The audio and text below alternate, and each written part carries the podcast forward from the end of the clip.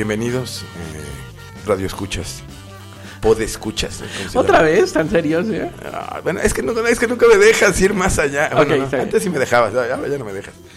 Eh, teníamos un dilema eh, entre si debíamos o no hacer mención del año nuevo. Eh, yo francamente creo que es una mamada, lo, lo dije así, así lo expresé, lo siento, porque un año empieza todos los días, ¿no? Ay, Entonces, ay, no nos ay. vengamos acá de el año nuevo. Pero bueno, para todos aquellos que sí creen en estas cosas, feliz año nuevo. Le- Les deseamos en Fotomeredencias, maestro, por favor, felicita a la gente.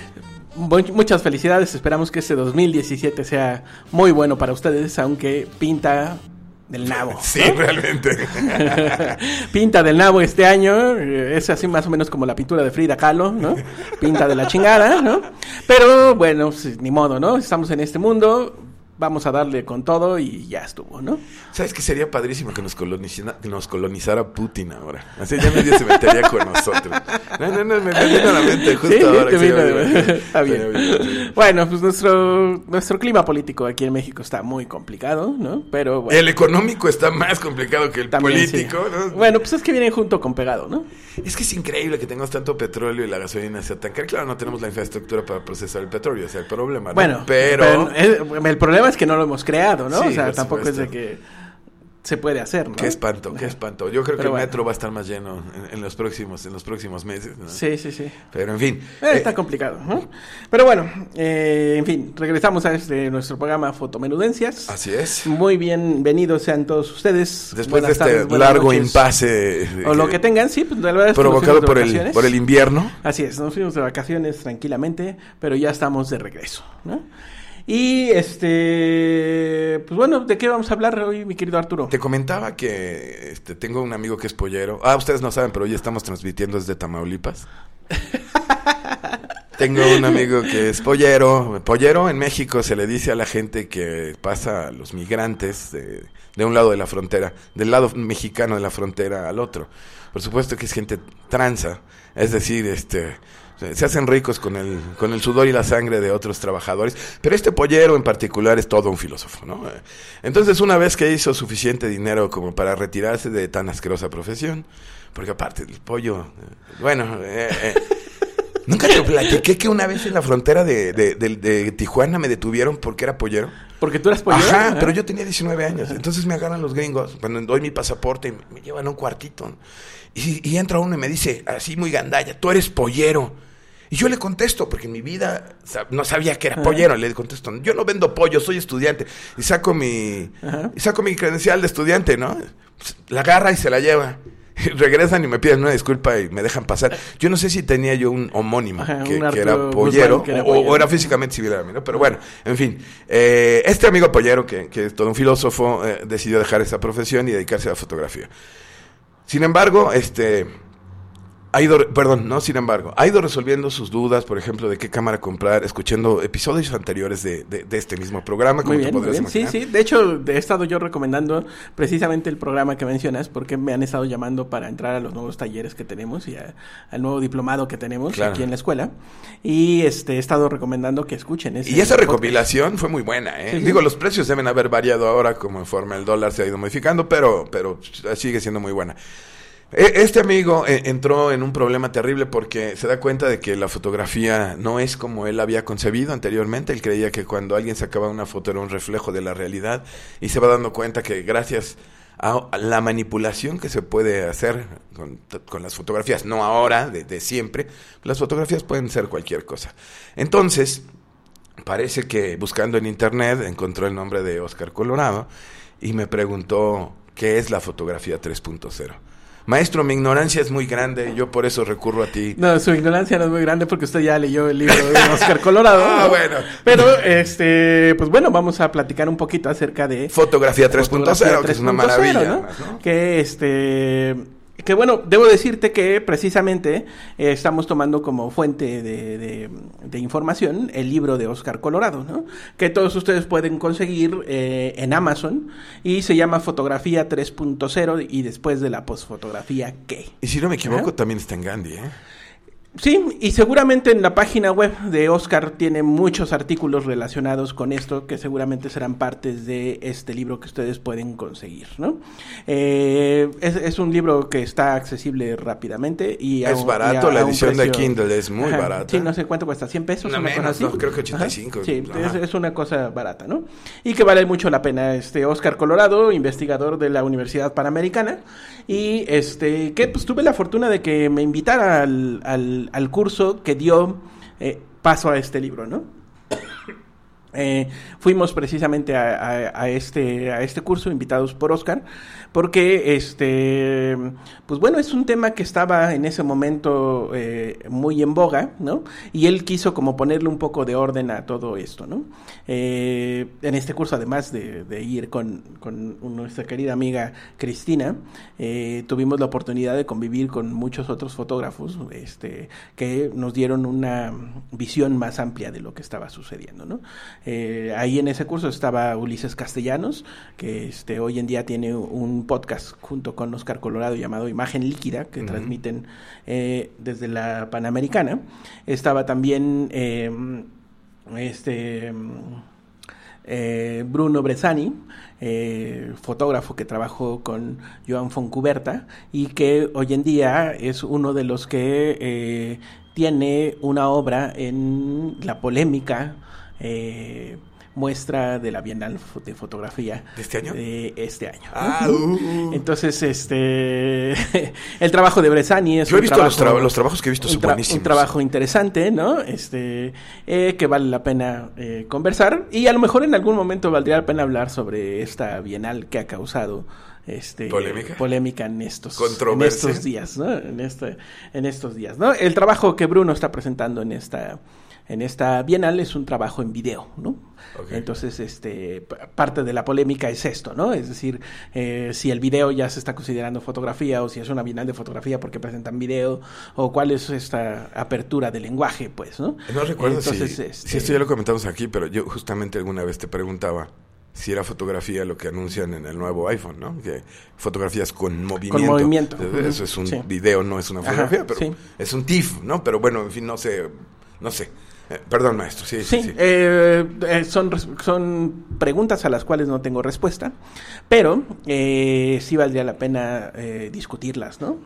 De hecho, este, a lo mejor valdría la pena hasta invitar a, a, Bruno? para que platicara con nosotros, al mismo tiempo que invitaríamos a Ulises, si es que se deja venir por acá y que nos platiquen qué, qué piensan ellos dos de esta Bienal, ¿no? Uno que es un personaje que está dentro de la Bienal y otro que ha criticado abiertamente y, y, yo, yo considero con mucha razón esta Bienal, ¿no? Que nos dejó con mucha, mucha hambre, ¿no? Pero lo que tú, por lo que tú me has dicho, tampoco es el primer año que genera esta controversia. No, ya, venía, ya, venía desde hace rato con... Eh, ciertas cosas, ¿no? Yo lo que te puedo decir es que me quedé con mucha hambre, ¿no? Es decir, eh, no es algo que me haya interesado este, lo que vi, es algo que eh, en muchas cosas tienen muchos intentos sobre la fotografía 3.0 o la posfotografía, que ahorita hablaremos de eso, pero este sí me dejó con mucha hambre, ¿no? Donde ya me empiezo a preguntar, el problema es que ya me empiezo a preguntar si está superando esta, esta anecdoticidad, le llamaré de la fotografía, empieza a superar lo que serían las reglas de la fotografía, ¿no? Porque son fotos con todo respeto, digo yo, no soy tan conocedor como tú, pero son fotos muy malas. Eh, hablando técnicamente, yo vi fotos malas, ¿no? Sí. En fin, este... Sí, pero el lenguaje ha cambiado. Sí, a lo mejor es 3.0, vale, pero no sé, ya, ya no sé. Ahorita si quieres comentamos acerca de eso porque es parte de nuestro tema, ¿no? Muy bien, entonces, este, pues si quieres vamos empezando y vamos tratando de eh, eh, desmenuzar. Eh, en fotomenudencias hacemos eso, desmenuzar las cosas y vamos a desmenuzar esta cosa llamada fotografía 3.0. ¿Qué cosa es la fotografía 3.0?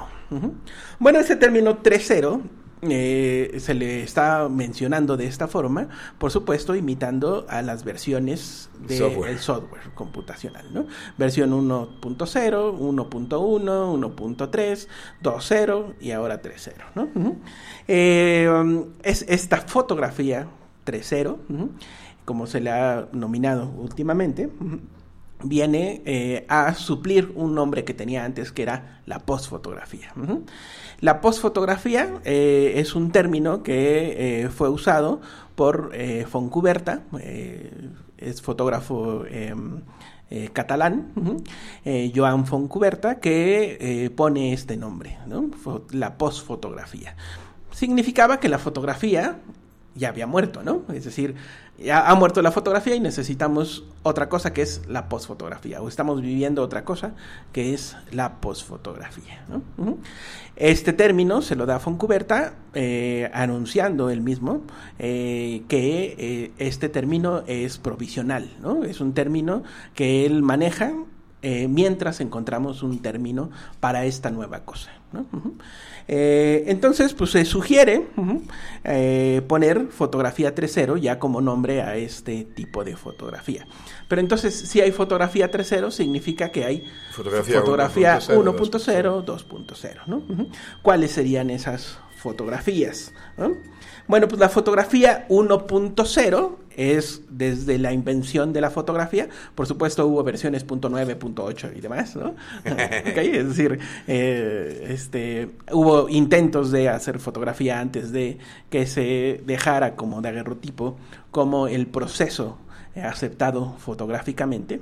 Pues recordemos que este proceso lo, eh, lo patentan en, Francia y se eh, le da un dinero a Degarre como aceptación del gobierno francés para adoptar ya un proceso fotográfico llamado daguerrotipo como el proceso que se va a generar eh, como un proceso de imágenes. Entonces, eh, esto sucede en 1839. Y a partir de ahí tenemos entonces eh, la fotografía hasta llegar a la fotografía de acetato, en película de acetato, con aluros de plata pegados a ese acetato, que por supuesto tenemos que mencionar a la fábrica Kodak como principal proveedor de este tipo de materiales. Había otras, por supuesto, como Fuji, como este... Mm, eh, ahí se me fue el nombre de esta película. Bueno, como diferentes películas, ¿no? Cónica, este... Ay, se me fue el nombre de esta. Ahorita te digo. Pero bueno, eh, eh, llegaríamos hasta la película de acetato, que eso sucedió hasta hace poco tiempo. No olvidemos, y queridos amigos jóvenes, eh, eh, menores a, 25, 28 años, que el proceso fotográfico anterior, es decir, la peliculita, duró muchos años. Hoy en día hablar de fotografía de película para muchos jóvenes es realmente no conocer qué cosa era eso de la fotografía de película. Que seguramente en algún momento nos volverán a vender eso como este... Ya, ya hoy en día, ¿no? No lo venden como algo vintage. Es correcto. De hecho, ya tenemos hoy en día fotógrafos vintage, ¿no? Eh, ya tenemos grandes amigos eh, fotógrafos que son fotógrafos vintage, ¿no? y muy queridos y muy... muy Harán nuevas cámaras de, de, rollo emulando las cámaras viejas. claro, ya existen, ¿no? Todas ellas ya existen. De hecho, por ejemplo, tenemos el proyecto Imposible, eh, Impossible Project, que vende películas viejas tanto para Polaroid como para este acetato, es decir, para las cámaras tradicionales de fotografía como lo eran Nikon, Canon, Leica, ¿no? Eh, las cámaras de rollito ya nos venden este, películas, ¿no? De ese tipo, ¿no? Este, hoy en día sí, ya es algo vintage, Pero, este este, este tiempo duró 150 años. 150 años duramos con la fotografía 1.0. Y de hecho estos fotógrafos, yo vengo de esos fotógrafos, yo cuando empecé a estudiar fotografía eh, en 1990, lo que teníamos era el rollo. No había cámaras digitales disponibles para todo el mundo. Ya existían, pero no eran comunes, pues, ¿no? Lo que hacíamos era rollito y aprendíamos a fotografiar con rollito y a revelar con rollito y a imprimir con rollito. Y esa era nuestra vida, ¿no? Entonces, eh, eh, es ese tipo de fotografía le llamaríamos 1.0, es decir, la fotografía química, ¿no? aquella que usaba químicos en su revelado y en su impresión. Después vendría la fotografía 2.0, que esta sería la fotografía digital. La fotografía digital es la fotografía 2.0, con cámaras y sensores digitales. Vamos a ponerle solamente por ponerle una, una fecha, ¿no? Eh, para no perdernos en los tiempos, vamos a poner como fecha el año 2000. ¿Sale? Por ahí del año 2000 ya se hace accesible la fotografía digital para una gran mayoría de personas y entonces comienza la fotografía 2.0. Esta fotografía 2.0 duró muy poquito. ¿No? es que, eh, es decir, cuando muere una no significa que la, otra, deja de existir, ¿no? Cuando nace una, perdón, cuando nace una no quiere decir que la otra deje de existir. Sigue existiendo y sigue generando eh, fotografía, ¿no? Bueno, esta fotografía 2.0, que digamos es la fotografía digital, duró muy poquito tiempo, porque muy rápidamente llegó la fotografía 3.0. ¿Y cuál es esta fotografía 3.0? Todas las anteriores, incluyendo la química, ¿sí? y, la, y las cámaras digitales nuevas, pero ahora con las redes sociales y la conexión constante a Internet constante, es decir, todo el tiempo estoy conectado a Internet. Y eso no lo da los sistemas móviles como es nuestro teléfono celular, como son nuestras tabletas digitales, ¿no? este tipo de sistemas digitales móviles. Ahí es donde aparece la fotografía 3.0. Es decir, que la fotografía 3.0 sigue siendo una fotografía digital. Sí, La, fotografía cero no, dejó, no, dejó de, no dejó de ser digital.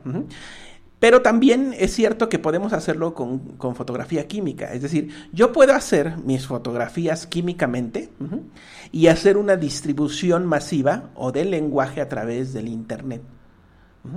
Y compartirlas, distribuirlas, mostrarlas, exponerlas y venderlas a través de los dispositivos móviles. Entonces ya se convierte en una fotografía 3.0.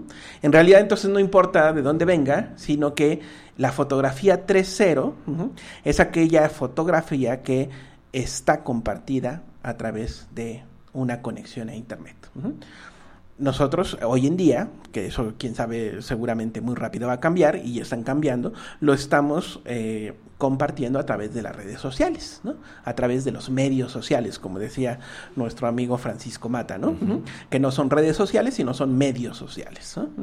¿Vale? Bueno, a través de estos medios sociales es como nosotros estamos compartiendo hoy en día estas fotografías, pero seguramente más adelante, en unos 5 años, 10 años, esto va a cambiar y tendremos otras formas de compartir. 4.0. ¿no? no lo sabemos. ¿no? Eh, igual y ya está ahorita, ¿no? Pero todavía no nos enteramos. ¿no? Eh, vamos a poner en, este sistema que estamos nosotros eh, viendo como fotografía 3.0, vamos a poner a la postfotografía, que es importante hablar de ella, por ahí del 2003.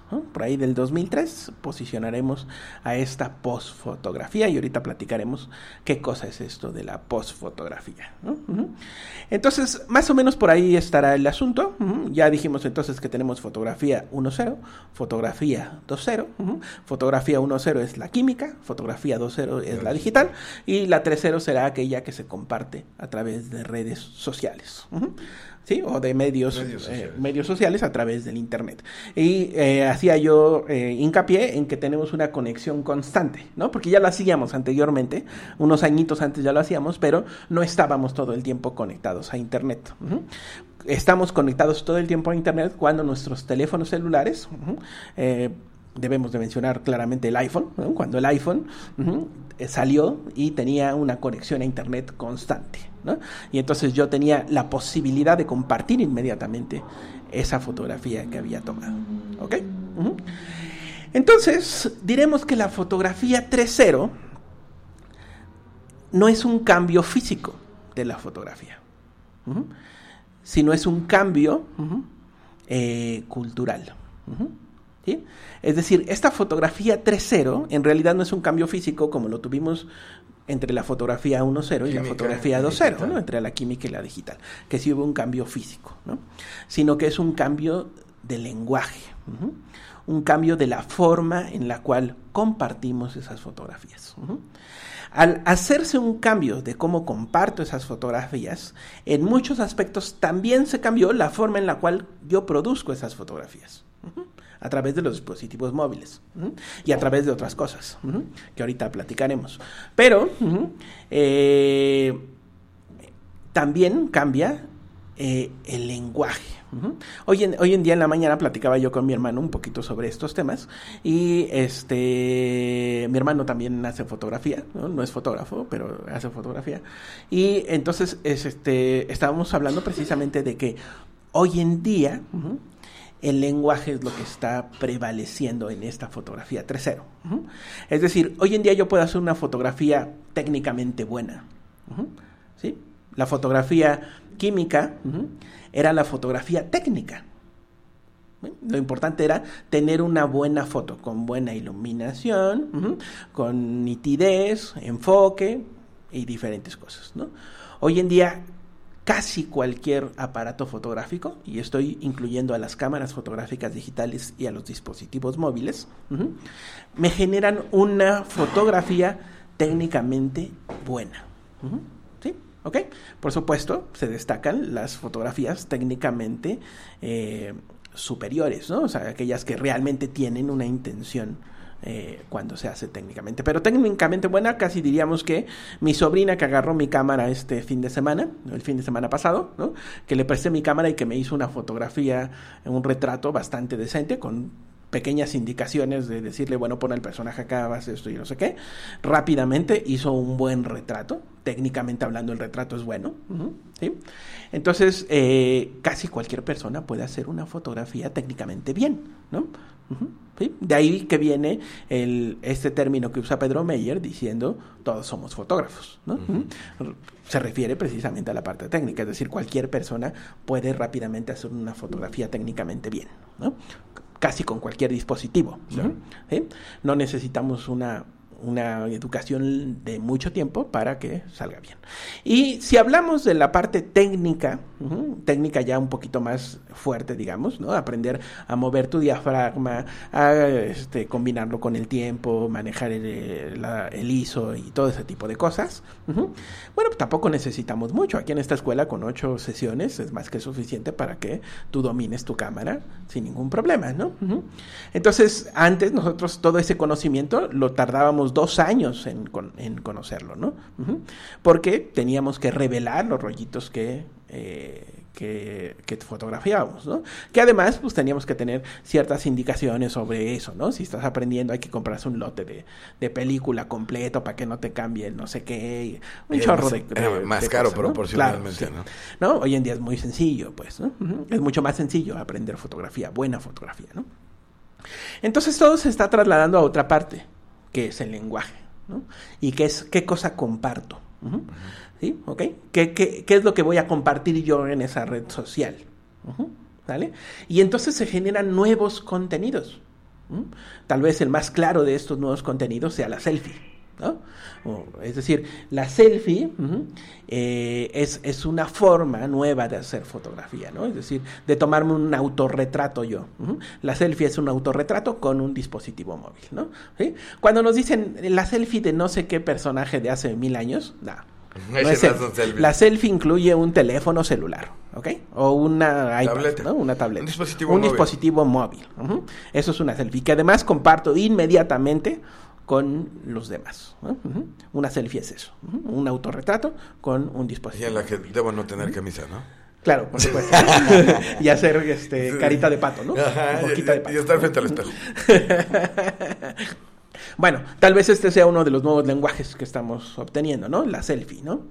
¿Vale? Y así como ese nuevo lenguaje, hay otros que se dan a partir de los nuevos sistemas de eh, capturar imágenes que tenemos que estoy incluyendo a, las cámaras digitales, ¿no? como por ejemplo nuestras famosas y bellas cámaras Fuji, con las cuales tomamos una foto y que apretamos un botoncito y lo pasamos rápidamente al teléfono celular y ya lo podemos compartir. ¿no?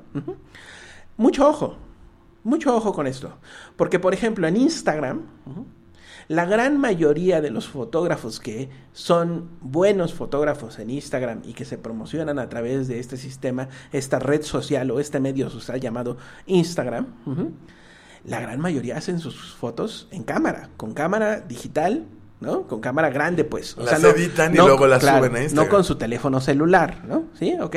Mucho ojo, ¿no? Las, buenas fotos digamos, se hacen todavía con las cámaras digitales. Digo todavía porque eh, pues los nuevos dispositivos móviles, como ya habíamos comentado en este programa, están cambiando las cosas. ¿no? Esto yo me imagino que es más que nada por la cuestión de eh, el tipo de archivo que puedes generar en una cámara y la edición, o sea, cuán, qué, qué tanto te permite editarlo, ¿no? Porque Ah, el RAW en, la- en los dispositivos móviles es muy reciente, ¿no? Sí, sí, sí. No, pero también tiene que ver con la óptica, ¿no? Los dispositivos móviles carecen de una óptica, eh, digamos, de alta calidad, ¿no? Tienes razón, Ajá. pero yo he visto fotos impresionantes Claro, hechas sí. con iPhone. Sí. Con iPhone. Yo, yo asumiría que los Sony que tienen Cal Size deberían de hacer mejores fotos, pero no los no no lo he visto, ¿no? No, pero, con la- iPhone ajá. he visto unas Pero fotos eso es cuestión de el postproceso, como ya también hemos- Claro. hemos platicado acá, ¿no? Es decir, la, la marca Apple le mete muchos, muchos, muchos, muchos millones y millones de procesos después de que tomamos la foto para que se vea mejor. Y eso lo hace su gran procesador que trae el, el teléfono. Este, que, que también se vale, pues, ¿no? Pero eh, oye, ahorita, es decir, igual y en cinco años estamos hablando de otra cosa, o, o tres años, ¿no? Pero en este momento todavía eh, diremos que una buena foto eh, eh, con calidad se hace fuera de- del dispositivo móvil y después se comparte a través de eso, ¿no? ¿Vale? Entonces, eh, esta fotografía 3.0 ujú, será esta que está cambiando el, El el lenguaje. lenguaje, ¿no? Y ese tipo de, eh, de lenguaje es lo que está generando esta nueva fotografía 3.0. Entonces, es un cambio de lenguaje, no un cambio físico, ¿de acuerdo? ¿Sí? ¿Sale? Entonces, eh, yo podría hacer fotografía química y presentarla como 3.0 sin ningún problema, ¿no? Y no hay ningún problema, es decir, no estamos peleados con la fotografía anterior, estamos asumiendo que la fotografía anterior existe y de hecho debemos de ocuparla, debemos de ocupar este lenguaje que tiene la fotografía 1.0. ujú. Todo aquello que nos dejó la fotografía 1.0 deberíamos de atesorarlo y aplicarlo en nuestra fotografía 3.0. Porque nuestra, nues- nuestro, nuestra, eh, iba a decir yo nuestro arte, pero no quiero entrar por esa zona, ¿no? Pero Ah, eh, nuestra actividad, ¿no? De mi arte a tu arte. nuestra actividad fotográfica eh, es, es una suma de la historia de la fotografía. Y, y es por eso que eh, ahora que dices lenguaje, me haces ruido y me haces ruido y me haces ruido en la cabeza. Ajá. Porque no estoy seguro que esto sea otro lenguaje. Yo creo que se están generando extensiones de un lenguaje Así que es, ya estaba que ahí. ya estaba hecho. Eh, eh, pero que tienen que, pero que responden, eh, bueno, leímos el libro de fotografía 3.0 y creo que ahí fue donde leí esto. El- en el caso particular de la selfie, está respondiendo a una necesidad social Así es. de autorre- de reconocimiento, ¿no? Así es. Eh, entonces, entre más likes tienen tus selfies, eres más reconocido socialmente. Lo cual ya vimos en un capítulo de esta serie maravillosa Eh, de Black Mirror. De Black Mirror. Muy les los recomendamos ampliamente en Netflix, Black Mirror. Las dos temporadas, tres temporadas. Tres. Son, son buenísimas. Pero bueno, a lo que voy es, más bien se está extendiendo el lenguaje hacia a una cotidianidad social con ciertas necesidades. Antes probablemente eh, eh, este, veíamos el lenguaje fotográfico como algo más limitado a los artistas cuando se reconoció la fotografía como un arte. Pero ahora cualquiera puede hacer fotografía. El, el lenguaje se está ampliando, ¿no? Sí, y los artistas siguen siendo los mismos. Ah, no, sí, claro. es decir, el, el fotógrafo artista sigue siendo el mismo, ¿sí? Pero como se ha hecho siempre, como también se hacía en la fotografía química, hay mucha fotografía mala. Ah, no, claro. O sea, es decir, hay, hay muchos fotógrafos, tanto de la fotografía 1.0 como de la fotografía 2.0 y como de la fotografía 3.0, que son malos fotógrafos. ¿no? ¿Sí? ¿Ok? Y eh, en todos estos encontramos estos personajes. Pero el problema es que hoy en día creo que hay más. Malos Porque- fotógrafos. Más malos fotógrafos. Porque hay más fotógrafos. Porque hay más fotógrafos, claro, Claro, es sí, lógico, ¿no? Es sí, decir, claro, claro. es lógico que si hay más fotógrafos, hay más malos fotógrafos. Sí, sí, ¿no? sí, de También hay más buenos fotógrafos, ¿no? Seguramente. Pero sí hay más malos fotógrafos que además pueden compartir sus fotografías rápidamente con cualquier otro, ¿no? Y que como platicamos también en un programa anterior, ¿no? Hay ciertos grupúsculos de, de fotógrafos, ¿no? Que entre ellos se dicen que están bien sus fotos, ¿no? Se echan porras entre ellos mismos y entre ellos apoyan eh, este, esta salida, ¿no? Es que tú eres demasiado crítico. Si ves las fotos de esos grupos, son muy buenas. no te rías, pero está bien. bueno, ok, ¿no? Pero bueno, sí, ese es un problema, ¿no?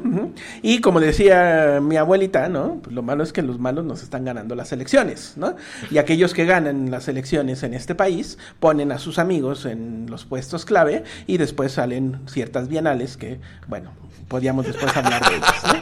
Pero bueno, vamos, vamos, vamos viendo, ¿no? Entonces, hablando de esta cosa del lenguaje, hablando de esta cosa del lenguaje, eh, en la fotografía química, vamos a hablar de la fotografía química, eh, nos, nos pasaremos la fotografía 2.0, no porque no sea importante, sino, Sino porque porque, es un está contenida Está contenido en algún espacio, ¿no? Entonces vamos a, vamos a hablar de esta fotografía 1.0 que duró 150 años, ¿no? Y que nos dejó un chorro de cosas, ¿no? Bueno, en esta fotografía, en esta fotografía se tenía un lenguaje propio. Un lenguaje dado por eh, la técnica de la cámara, es decir, enfoque, nitidez, blancos, negros, es decir, luz y ausencia de luz, y contraste. ¿Vale? Esos valores se, se- se valoraban, pues e- esas, esas, Cualidades. esas cualidades se valoraban en esta fotografía 1.0, ¿no? Por supuesto, el instante decisivo de nuestro querido amigo Henry Cartier-Bresson. Henri Cartier-Bresson, ¿no? Si lo dije mal, No, no, no. golpéame, estoy mi querido Manuel. el No, no, estoy hablando. pensando en el instante decisivo de Cartier. Entonces, este, el instante decisivo de Cartier-Bresson. La originalidad de la imagen. Es decir, esta idea de que los fotógrafos, los grandes fotógrafos, son aquellos que tomaban su cámara, se compraban una cámara y eran iluminados por el Espíritu Santo. Salían a la calle, aquí a Álvaro Obregón, ¿no? sales a Álvaro Obregón y ves pasar un bocho con la cabeza de un león saliendo de la ventana. Y ocho rubias Ajá. asomadas por las ventanas. Y tú eres el gran, gran artista que eres capaz de capturar esa imagen, ¿no? Esa originalidad de la imagen, ¿no? Esos eran, eh, digamos, los valores de esta Fotografía de esta 1.0. fotografía, que ahorita vamos a hablar, a hablar un poquito más, ¿no? Bueno, pues resulta que en esta fotografía 3.0 ujú, tenemos muchísimas más cualidades. Las que ya eh, mencionamos. Más las siguientes. La apropiación. Ahorita hablaremos de ella. La autoría colaborativa. Hoy en día las redes sociales nos permiten colaborar instantáneamente con el otro. Eh, la acumulación de imágenes. Cuando teníamos un rollito teníamos 24 exposiciones. Hoy en día tengo una tarjeta que mínimo le caben mil fotos. La acumulación de imágenes. La fácil difusión. Yo puedo rápidamente difundir mi trabajo. Rápidamente. Y rápidamente se expande. La desmaterialización de la imagen. Ya no necesito tener una foto impresa para poderla compartir y para que el otro la vea. En la fotografía 1.0 necesitábamos imprimir la foto. Aquí ya no. La tomo con mi cámara y te la puedo mostrar en este momento y no solamente eso, te la puedo cualquier compartir en este momento y se la puedo mandar a un güey que está del otro lado del, del mundo, a China, por ejemplo, y el otro compadre la va a ver en este momento. Eh, las copias infinitas. En la fotografía 1.0 ujú, valorábamos las copias únicas. ¿Ok? ¿Sí? Si había una foto que era copia única, era carísima y era muy valorada. Hoy en día podemos reproducir tantas veces como queramos sin pérdida de calidad mi imagen. Mil veces y no le va a pasar absolutamente nada a mi copia. Puedo yo tener información sin soporte. Otra vez, vamos a la copia final. Esta información se puede dar sin tener un soporte. Imaginemos un cartel, por ejemplo. Una infografía ya no es un cartel. Es una cosa que está en la computadora y que yo puedo dar información eh, muy variada de diferentes cosas. Por ejemplo, cómo te tienes que lavar las manos correctamente. ¿Sí? Son muy fáciles de alterar. Una sencilla alteración de la imagen. Antes, alterar una imagen Era más ¿sí? complicado. era más complicado, ¿no? Uno se llevaba todo un día en el laboratorio tratando de que algo se viera más oscurito o que algo tuviera un poco de, este, de textura. Uno se podía pasar horas y horas y horas, días enteros en el laboratorio oscuro. Hoy en día lo hacemos en dos minutos o un minuto. ¿Qué pasó? Ya. la difusión inmediata, ¿no? Puedo yo compartir inmediatamente mis fotografías, no tengo que imprimirlas, llevarlas a un centro de exposición o irme a la casa de mis amigos para decirles, miren la foto que hice, ¿no? Inmediatamente la puedo compartir. Eh, bueno, vamos a dejar eso, ¿no? Y ahorita platicamos de otros más, ¿no? Como puedes ver, tenemos muchos otros valores, pero no quiere decir que hayamos perdido los otros. Yo puedo tener todos estos eh, valores que tengo aquí, más un lenguaje propio, más un instante decisivo, más ser original.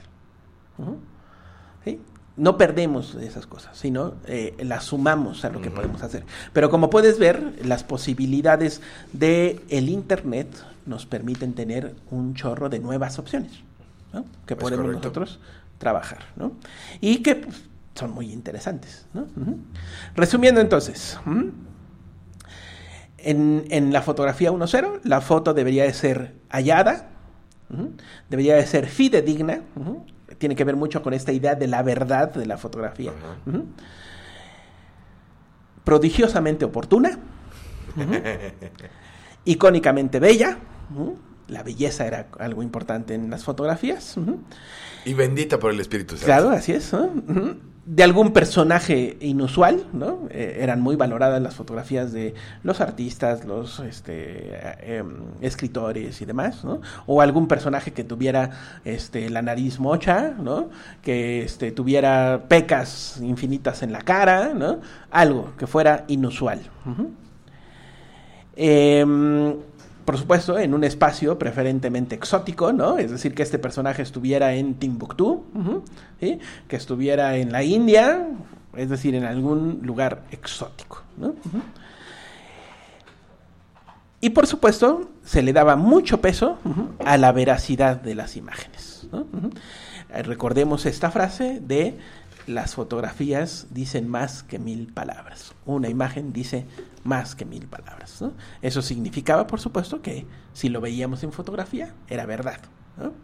No creímos que había muerto el Che hasta que vimos las fotos de, de, La muerte este, del Che, de la muerte del Che, ¿no? De, Del de- cadáver. de Freddy Alborta, ¿no?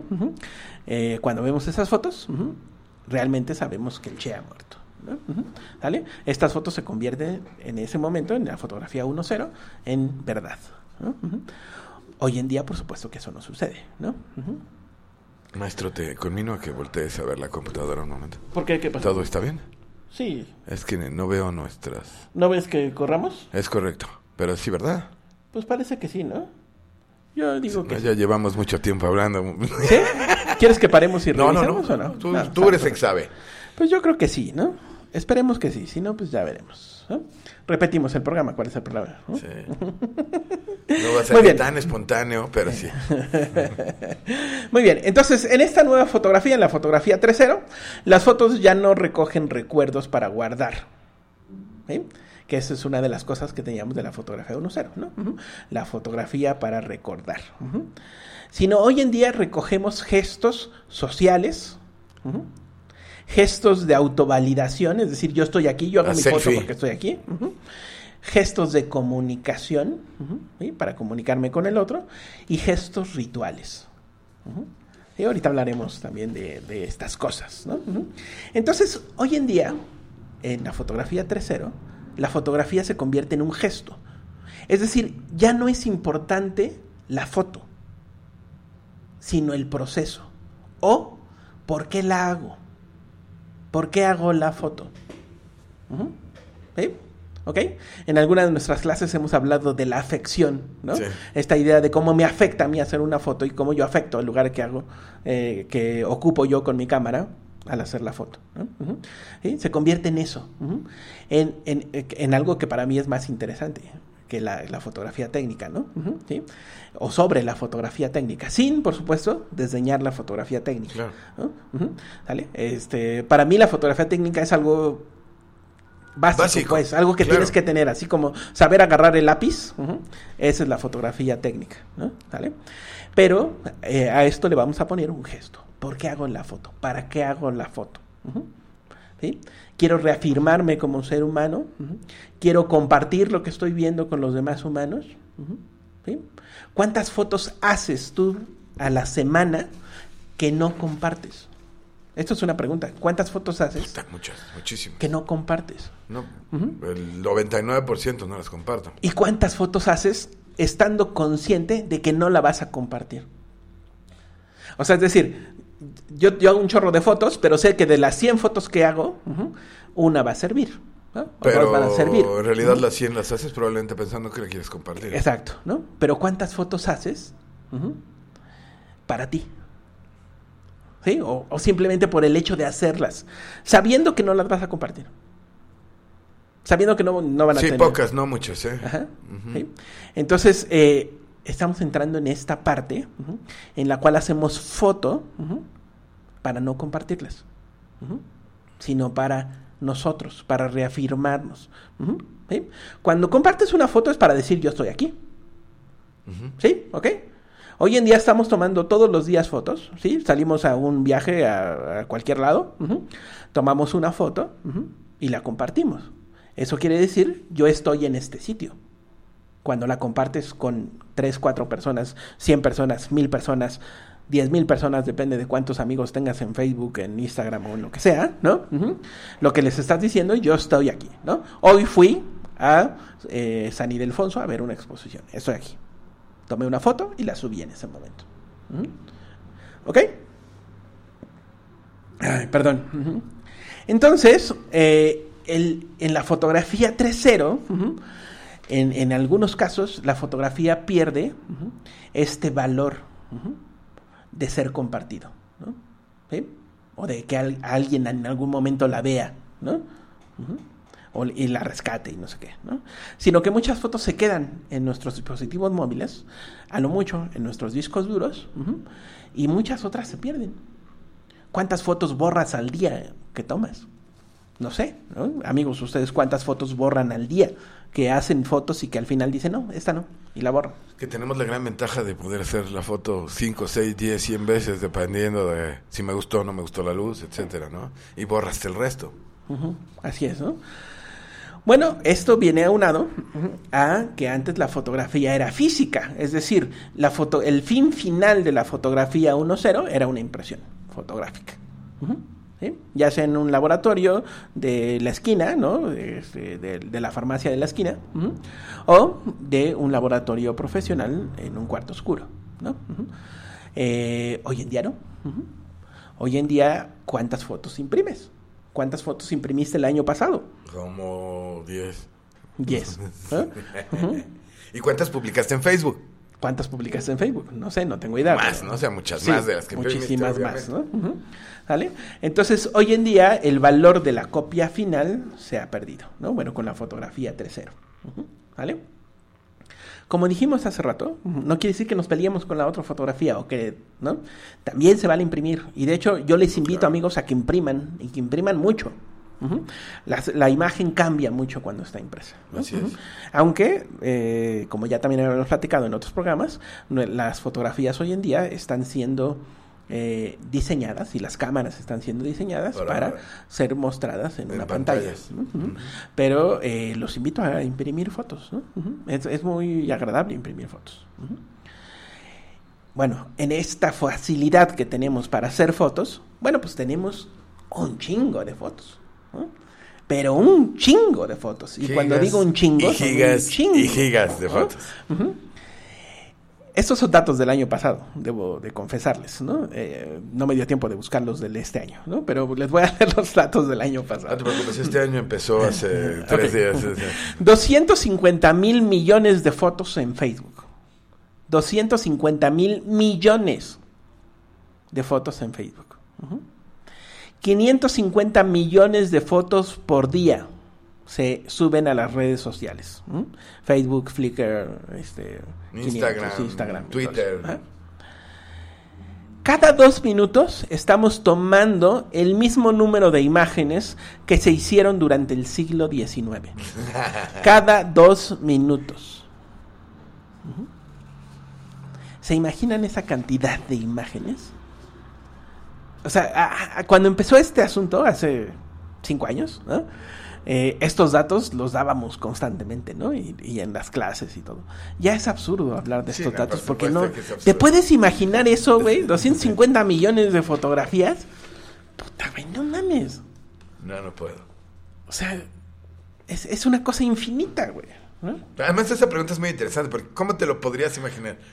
Pues bueno, un, un, este, un, un fotógrafo, no recuerdo ahorita su nombre, si quieres ahorita rápidamente lo busco. Este, lo que hizo fue eh, imprimir todas las fotos que se habían impreso el- ese año, Se habían- que, que se habían subido a la red ese año, y las colocó en, en una sala de un museo, ¿no? Llenó toda la pinche sala con las fotografías, ¿no? Imagínate ver eso. Eh, No, no, qué cosa, qué locura. Qué locura, ¿no? Sí. También otro fotógrafo, disculpen, se me, se me escapan los nombres. Otro fotógrafo canadiense, este, lo que hizo fue comprar una cámara fotográfica, sabiendo que las cámaras fotográficas hoy en día, las cámaras de sensor digital, tienen eh, una obsolescencia programada, ¿no? Es decir, después de un cierto tiempo ya no sirven, ¿no? Eh, nuestras cámaras digitales tienen una obsolescencia programada de 250 mil disparos, si no mal recuerdo, ¿no? Por ahí así, ¿no? 250 mil, 270 mil, algo así. ¿no? Bueno, pues este compadre se compró una cámara y todos los días hacía foto, todos los días, todos los días estuvo haciendo foto durante año y medio, dos años, algo así, ¿no? Hasta que se acabó la cámara. Cuando se acabó la cámara, entonces imprimió todas esas fotografías y las puso en una instalación, como en una especie de nube, de todas las fotografías. ¿no? Eh, la instalación consistía en las fotos, eh, eh, una tras otra, agarradas por un hilito, y que al final generó una masa, que era una nube gigantesca, ¿no? de fotos donde tú, tú podías meter a esa masa y ver ahí las fotos que estaban en medio. ¿no? Ajá. Interesante proyecto, ¿no? Sí. Este, pero pues la- la- me refiero a la gran cantidad de imágenes que puede producir una, Una sola, sola cámara. cámara. 250 mil. Y un solo güey, imágenes. o sea- y un solo güey, sí, claro, ¿no? Y durante ¿no? un año y medio, digo, vamos a poner Ajá, tiempo. sí, sí, no, no recuerdo bien la cantidad de tiempo, ¿no? Pero más o menos, ¿no? Entonces, en esta inmensidad de fotografías, ¿qué valor tiene el fotógrafo profesional? Eso es una pregunta que deberíamos de hacernos, ¿no? Creo que Eh, ya nos la habíamos hecho en algún eh, programa. En algún programa, sí. Eh, eh. ¿qué, qué valor tiene un fotógrafo profesional? O cómo un fotógrafo profesional va a destacar dentro de su ambiente, ¿no? Es decir, uno es profesional para ser mejor, ¿no? Entonces, por supuesto que la idea es que destaques dentro de una cierta cantidad de, de personas. Y aunque no dudo que haya el fotógrafo prodigio que con un iPhone podría hacer muy buenas fotos de un evento, Ajá. Esa es la diferencia, ¿no? Así es. Bueno, en este mar de imágenes, en la postfotografía se ha estado hablando de lo que se le llama la ecología de la imagen. Ujú. En esta ecología de la imagen estamos hablando en varias cosas. ¿no? Ujú. La primera es que el fotógrafo ya no solamente es el que hace clic, ¿no? es decir, el aprieta botones, ¿no? como era la fotografía técnica, ¿no? sino el fotógrafo ya también se convierte en curador. ujú, se convierte en coleccionista y se convierte en un teórico de la imagen. Para aquellos que estaban pensando que la fotografía 3.0 era una fotografía más fácil, ya de entrada les estoy dando tres cosas que tienen que aprender. Tienen que aprender a curar sus imágenes, es decir, hacer una selección en base a unos ciertos valores estéticos, compositivos, técnicos, eh, elegir sus imágenes, ¿sí? hacer un teórico de la imagen, entonces ya estamos hablando que no solamente tienes que hacer fotos, sino que te tienes que Explicar leer por qué la estás 20 mil libros así. sobre fotografía, ¿sí? sobre técnica y teoría fotográfica. O cuando menos el libro, todo lo que usted necesita Saber saber so- foto. el dummies, ¿no? Fotografía para dummies, mínimo, ¿no? ¿Sí? Y nos tenemos que colgar el, el, el chaleco de artistas. ¿Ok? Entonces, eh, pues hay un chorro de trabajo que hacer en la fotografía 3.0, ¿no? Ajá. Porque en cada uno de nosotros fotógrafos 3.0 ujú, debería de existir todo eso. Ujú. Es una maravilla. O sea, la, la- la extensión de la 3.0 te permite hacer fotografías sin cámara, por Ajá, ejemplo, que exacto. eso es algo que ya hemos Ajá. platicado mucho, que vemos aquí en, en clase, ¿no? No necesitas ni siquiera tener una cámara para hacer fotografías. Si tienes acceso a internet, Así es. puedes ser un fotógrafo, un curador y un teórico de la imagen. Exacto. Y, y generar obras eh, eh, maravillosas, ¿no? Sí, sí, no sí. recuerdo cuál es el nombre de este señor que hizo esta, que es en realidad un video hecho con fotografías de- del Eh, Google, Chapa. del Ujú. satélite, del Google Maps, Chapela, Chapela. Chapela, Ajá, de Chapela. Google Maps, ¿no? De toda la frontera, con- Ajá. además con un soundtrack muy bueno, bueno, sí, una cosa maravillosa. muy recomendable, Sí. Es una maravilla. Dentro de todo este sistema también está la apropiación, ¿no? Que la apropiación, el arte contemporáneo lo viene manejando desde hace ya mucho tiempo, desde 1919 venimos hablando de esta cosa llamada apropiación, ¿no? Y a esta cosa, como no quieren llamarle apropiación, ¿no? Porque, pues, es decir, todo el mundo está en competencia con... Se sienten feo, sienten ¿no? feo, sienten. Entonces, pues, se les ha llamado de un chorro de formas, ¿no? ¿Mm? Variación, versión, interpretación, imitación, aproximación, eh, improvisación, Es secuela. enferma esta necesidad Claro, de originalidad. exacto. Es sí, sí, eh, sí. honestamente. Tienes toda la razón, ¿no? Eh, robo, préstamo, herencia, homenaje, bueno, todas las que quieran, ¿no? todas las que ustedes quieran, ¿no? Bueno, pues eh, la apropiación ha llegado, ¿no? Es decir, hace tiempo que la apropiación está con nosotros y hace tiempo que la hacíamos. Lo que pasa es que en la fotografía 3.0 nos hacemos consciente de eso, ¿no? ¿Y por qué nos hacemos consciente de eso? Por la misma red. Porque si yo digo que esto es algo original, Cualquiera se va a dar cuenta se que va a dar no. cuenta que no, güey, ¿no? Que ya alguien lo había hecho. Es más, ¿no? hace- no hace Ajá. mucho, hace apenas unos años, pero Google ya te permite buscar por imagen. Así O sea, es. si tú me enseñas una foto y me dices que es tuya, yo la puedo subir a la, a la red y buscar a ver si realmente es tuya. Así es. Eh, entonces, eh, ya no, no es tan sencillo plagiarse algo, ¿no? Ya, ya no lo es. Así es. ¿no? No es como en clase de la prepa un trabajo de historia. No, Así es, señor. no, no, señor.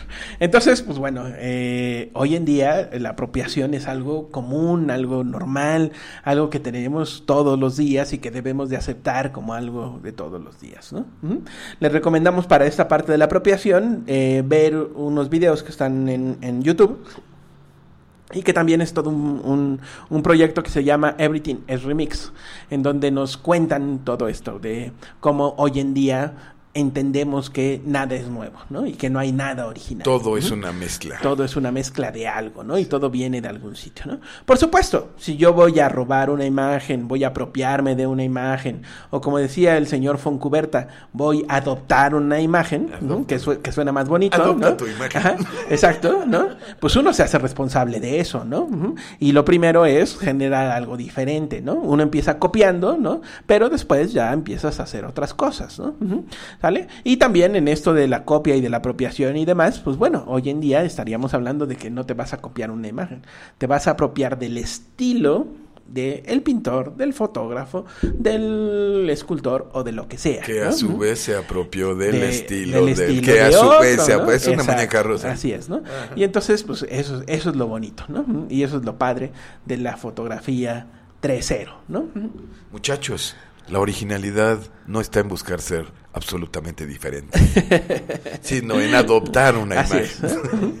Otra de las cosas que se, que se puede hacer, como tú ya mencionaste, es esto de la fotografía sin cámara, ¿no? Claro. Las- la, la- la red nos da unas posibilidades infinitas, infinitas, perdón, de apropiarnos de imágenes, de Infinitas. catálogos. Y también infinitas. infinitas. Infinitas suena muy bonito. Son las netas infinitas. Son las netas infinitas. Las infinitas. Entonces podemos apropiarnos de un chorro de imágenes, ¿no? Hacer una acumulación de imágenes. Es súper sencillo meterse a la red y encontrar estas imágenes. Lo que es complicado es darles una estructura, ¿no? Y un cuerpo a esas imágenes que adoptemos, nos robemos, nos apropiemos o como ustedes quieran llamarle, ¿no? Pero eh, les invito a que intenten hacer esto de la Claro, fotografía un excelente reto es eh, buscar justamente con las cámaras que tiene Google. Por ejemplo. sí. Búscate un tema. Así es. Este, estábamos haciendo, yo estaba haciendo uno de escenas raras en cementerios, ¿te acuerdas? Así, eso estaba muy bien, Que la estaba muy gente sale cortada y, y en un cementerio pues resulta muy siniestro. es, eso está muy Entonces, padre. por ejemplo, ese, ese, y, y se nos ocurrió acá y como ese hay. Hay infinidad, sí, sí, sí. Personajes que, eh, por ejemplo, se meten a internet y buscan imágenes imposibles, ¿no? Como este imágenes, por ejemplo, de un, un personaje que va nadando y que de repente un pescado apareció enfrente de la cara y parece que el personaje tiene cara de pescado, ¿no? Por ejemplo, ¿no?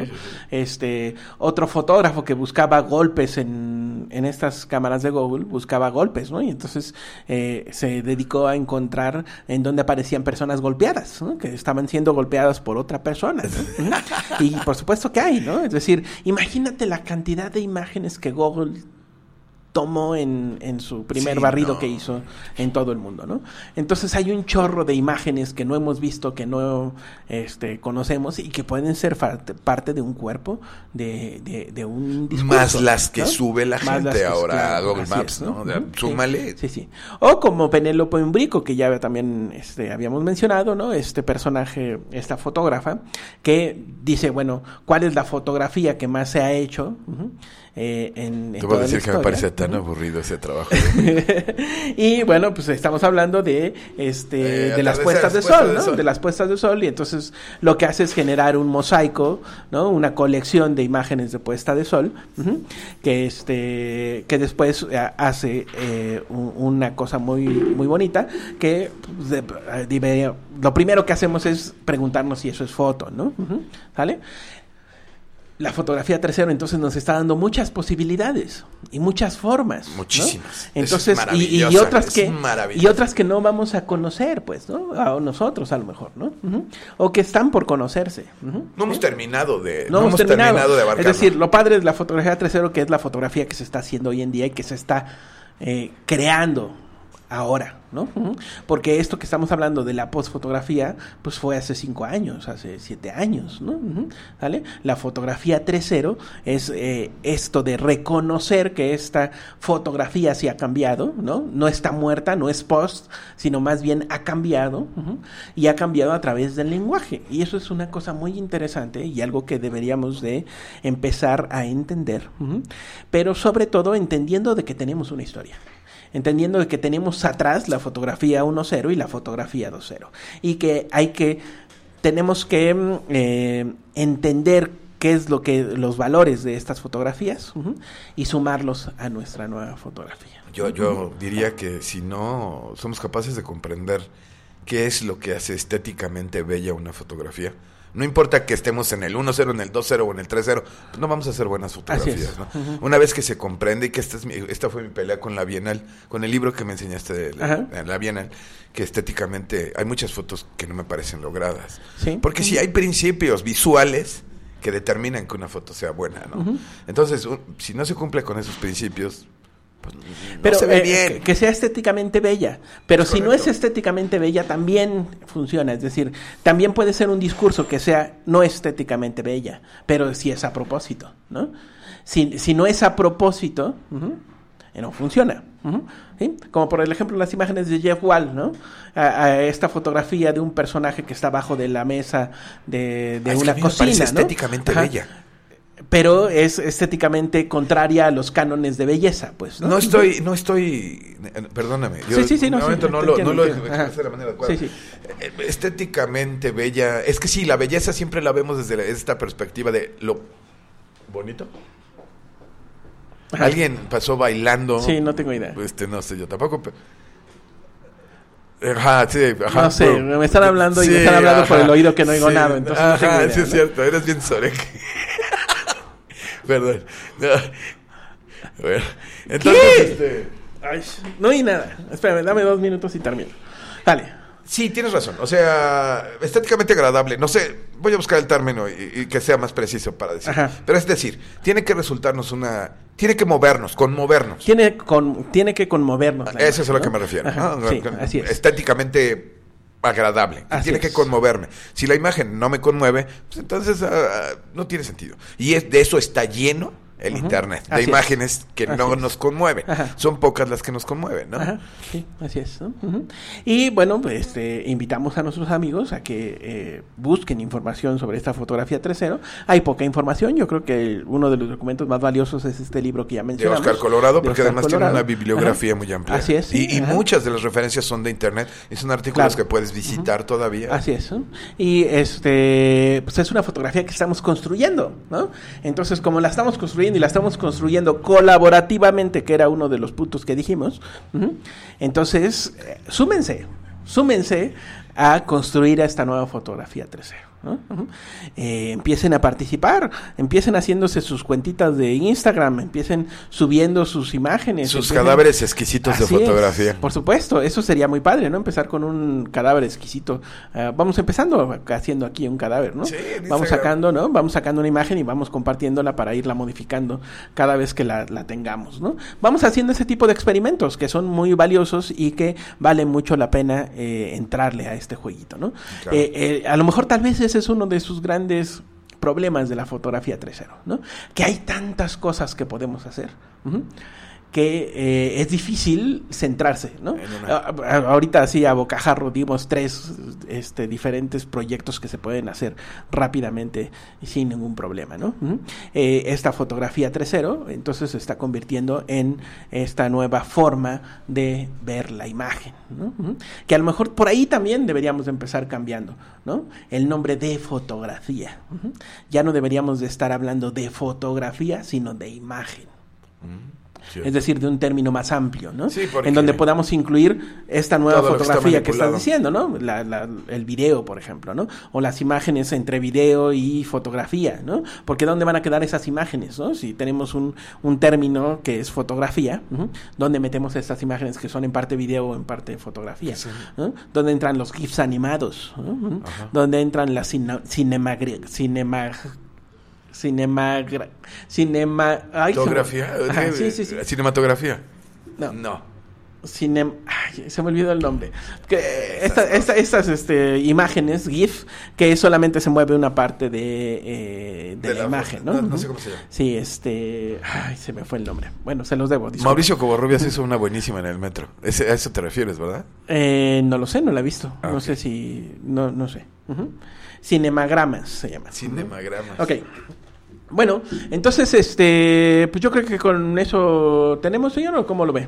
Yo creo que tendremos que hacer otro programa después para complementar un poco toda esta información, porque estoy seguro que mi amigo el pollero sabrá más, pero también estará confundido. Ok. Eh, veremos qué otras dudas lo asaltan. Muy bien, me parece perfecto, ¿no?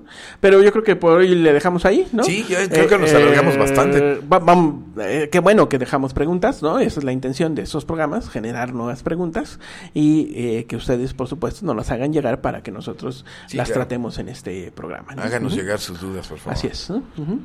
Este, no sé si algo más, señor. Este, de momento creo que no. Bueno, pues vámonos despidiendo, señor. Yo le agradezco mucho que haya compartido conmigo los ocho programas o nueve programas. ¿Cuántos fueron eh, el año pasado? ¿Te acuerdas que ya no me acuerdo? Sí. Pero también te acuerdas que íbamos a dar la fecha de este programa. ¿A qué estamos hoy? Estamos a cuatro. A 4 de enero, ¿no? Es correcto. Eh, del 2017 fue grabado este programa. En Tamaulipas. En Tamaulipas. En ciudad, este, Valle de Altamirano, Bravo. bueno, muy bien. Eh, recuerden que este podcast es parte de la Escuela 360 Grados y parte de la Payola Radio. Eh, vamos a dejarla ahí y nos vemos Pronto. Ya no decimos cuándo porque siempre fallamos. Entonces nos vemos pronto. Nos vemos pronto. Eh, espero les haya sido útil este, este programita y cualquier cosa, por favor, búsquenos ahí en las redes sociales. ¡Feliz Año Nuevo! Eso. Amor.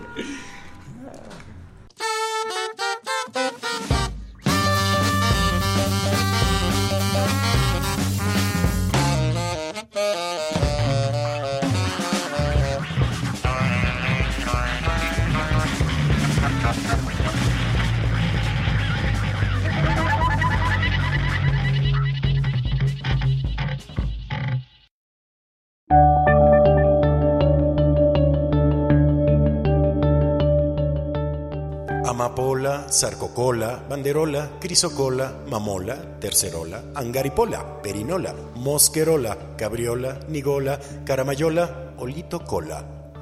Todo cabe en La Payola, lapayolaradio.com.